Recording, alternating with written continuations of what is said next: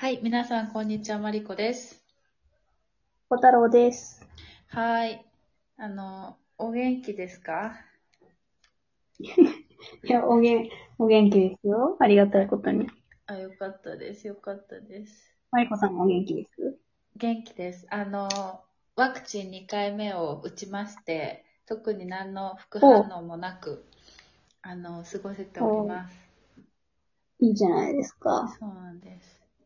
いやね、いや、ちょっとさ、最近、うん。あの、自分がね、懐狭いなって思ったことがありまして、ほう、なになになんかあの、前話したと思うんだけど、ルームメイトが、えっと、中国人で、うん。えっと、ってなった話をしたっけ？したよね。うん。聞いた聞いた。そう。で、えっと、えっと、年齢が 35? だったかな？そんな年上なんだ。そう。結構年の差があって、38ではない。いやでも30後半なのよ。で、うん。えっと、仕事は今してなくて、就活中みたいな感じなのね。転職活動中か。うん。で、まあ、あの、結構家にいることが多いわけよね。で、かつ並行して、えっと、Tinder をやってんのよ。あの急に彼氏急に来た探しそう。で、まあ、まあ、その彼氏探すのはいいこと、いいことっていうかまあ、全然いいことなんだけどさ、その、うん。今まで誰とも付き合ったことがないのよね、その子。へえ。で、なんか恋愛はしたけど、まあその、なんだろう、付き合うまでには至らなかったっていうケースが今までに2回あって、で、だから、その、結構こう恋愛の悩みをね、言ってくれるわけよ、うちに。うんのそうね、今お思ったわ。なんか、そん、そんな、そんな話すんだ。この前来たばっかじゃんって思った今。えっとね、来たのはでも4ヶ月前なんだよね。うん。いや、まあ3ヶ月かそうだけどね。まあね、まあね。うん。で、えっと、で、まあ、うちさ、あの、自分で言うのもなんだけど、まあ、き聞くのはまあまあうまい方なの。はい。だからさ、あの、あれなのよね、そう、どんどんこう、シェアする割合がエスカレートして増えてきたわけよ。その状況の詳細だったりとか、その、うん。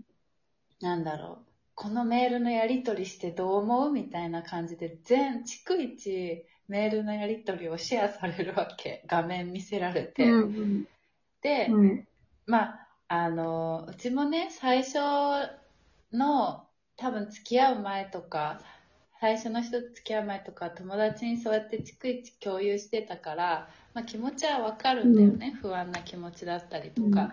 なんだけどさ、まあなんか食、食事中とか、あの、あとなんだ、えっ、と、普通に、まあ、は部屋には入ってこないけど、ノックして、今時間ある、うん。みたいな感じで、まあ、ちょいちょいそういう、あれ、なんていうの、相談が、こう、日常に入ってくるわけよね、うちの。へえ。うん。で、まあ、集中して論文とか読んでる時に、それ来られると正直イラッとするわけ。うん。で、でドア閉めてるし、で、うち話しかけて欲しくない時は、その、イヤホンとかしてるからね。まあ、うんでも、それも、まあ、関係なくね、こう、来る時がああるわけですよ。うん。で、なんだろう。まあでも、もうこれは言わないと多分わからないだろうなと思って、もうた、なんだろう、うん朝、朝とかはちょっとごめん、あの、そういう聞く余裕ないし、自分のなんかこう、なんだ、スペースというかこう、距離を保ちたい時があると。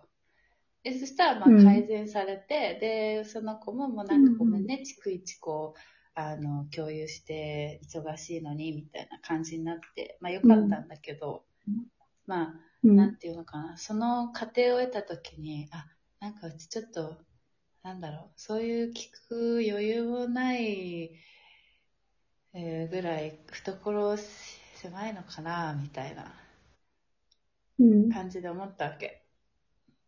うん。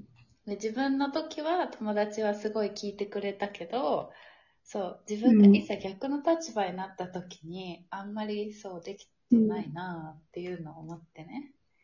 で、それはまあ、懐が狭いのか、何なんだろうっていう。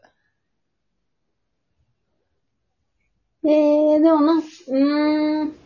ベストな対応したんじゃない？まあ、そうかね。その、まあ、そうん。こまで傷つけてはないはずと思って、その、心が狭いかどうかは、うん、な、何を基準かに、何を基準とするかによると思うんだけど、うん、そういう、なんだろう、自分の時間とかに対する考え方って人それぞれだから、それはそれで別にいいんじゃないの？ああ、よかった。そう、よかったわ、じゃあ。で、特に、うん友達だったら一ルーノットディ緒にスターブ多分。あ、ごめんごめん。どうぞ。で、なんかもう、取り込み中みたいなのを部屋の前にかけとけば。あの、ホテルみたいに。そうそう。do not disturb って。まあ、確かにね。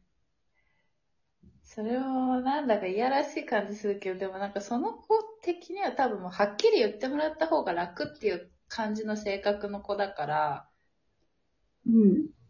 多分確かにそれも、それもいいのかもしれないね。うん。確かに。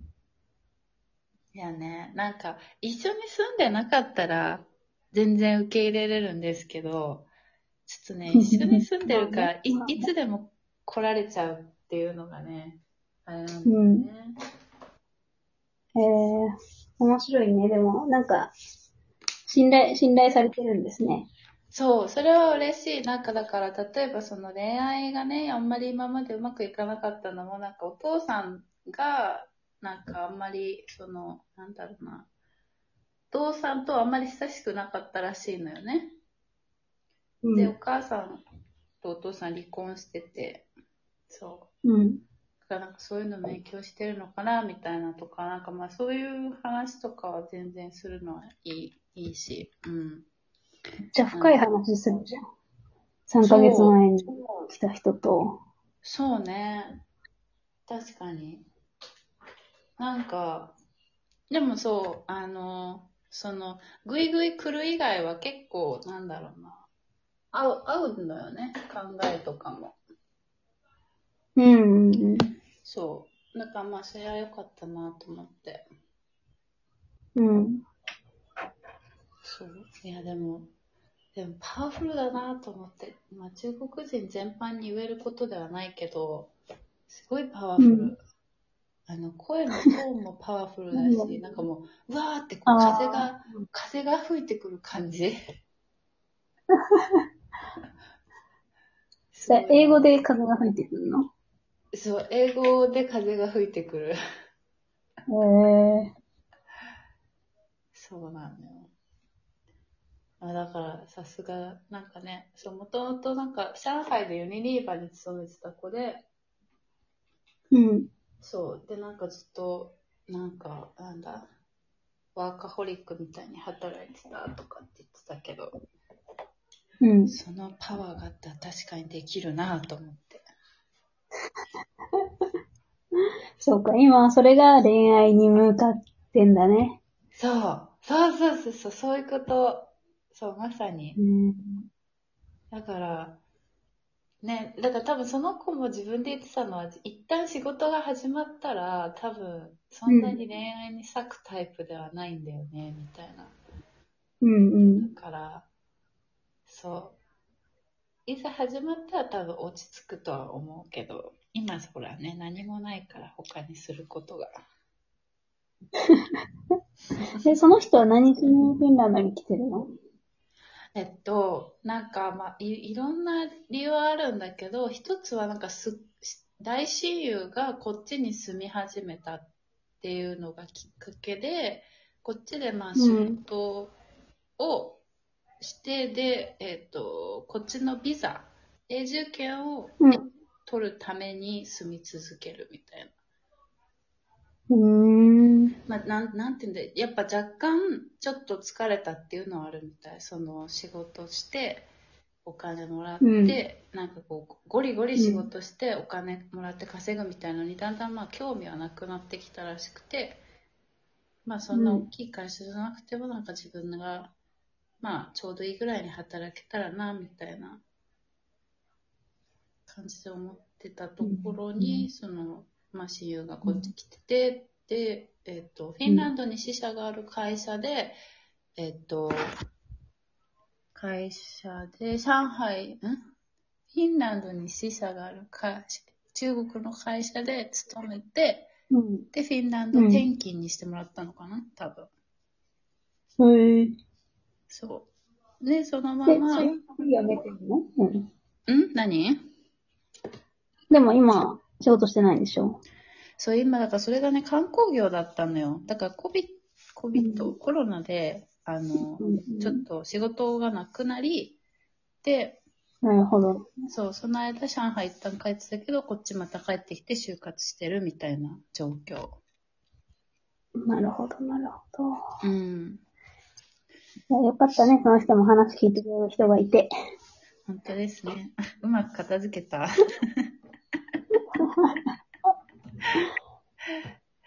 そうね。じゃあ、今回はこの辺でにしますそかね。うですね。はい、すっきりしました。ありがとう。はい。じゃあまた次回です。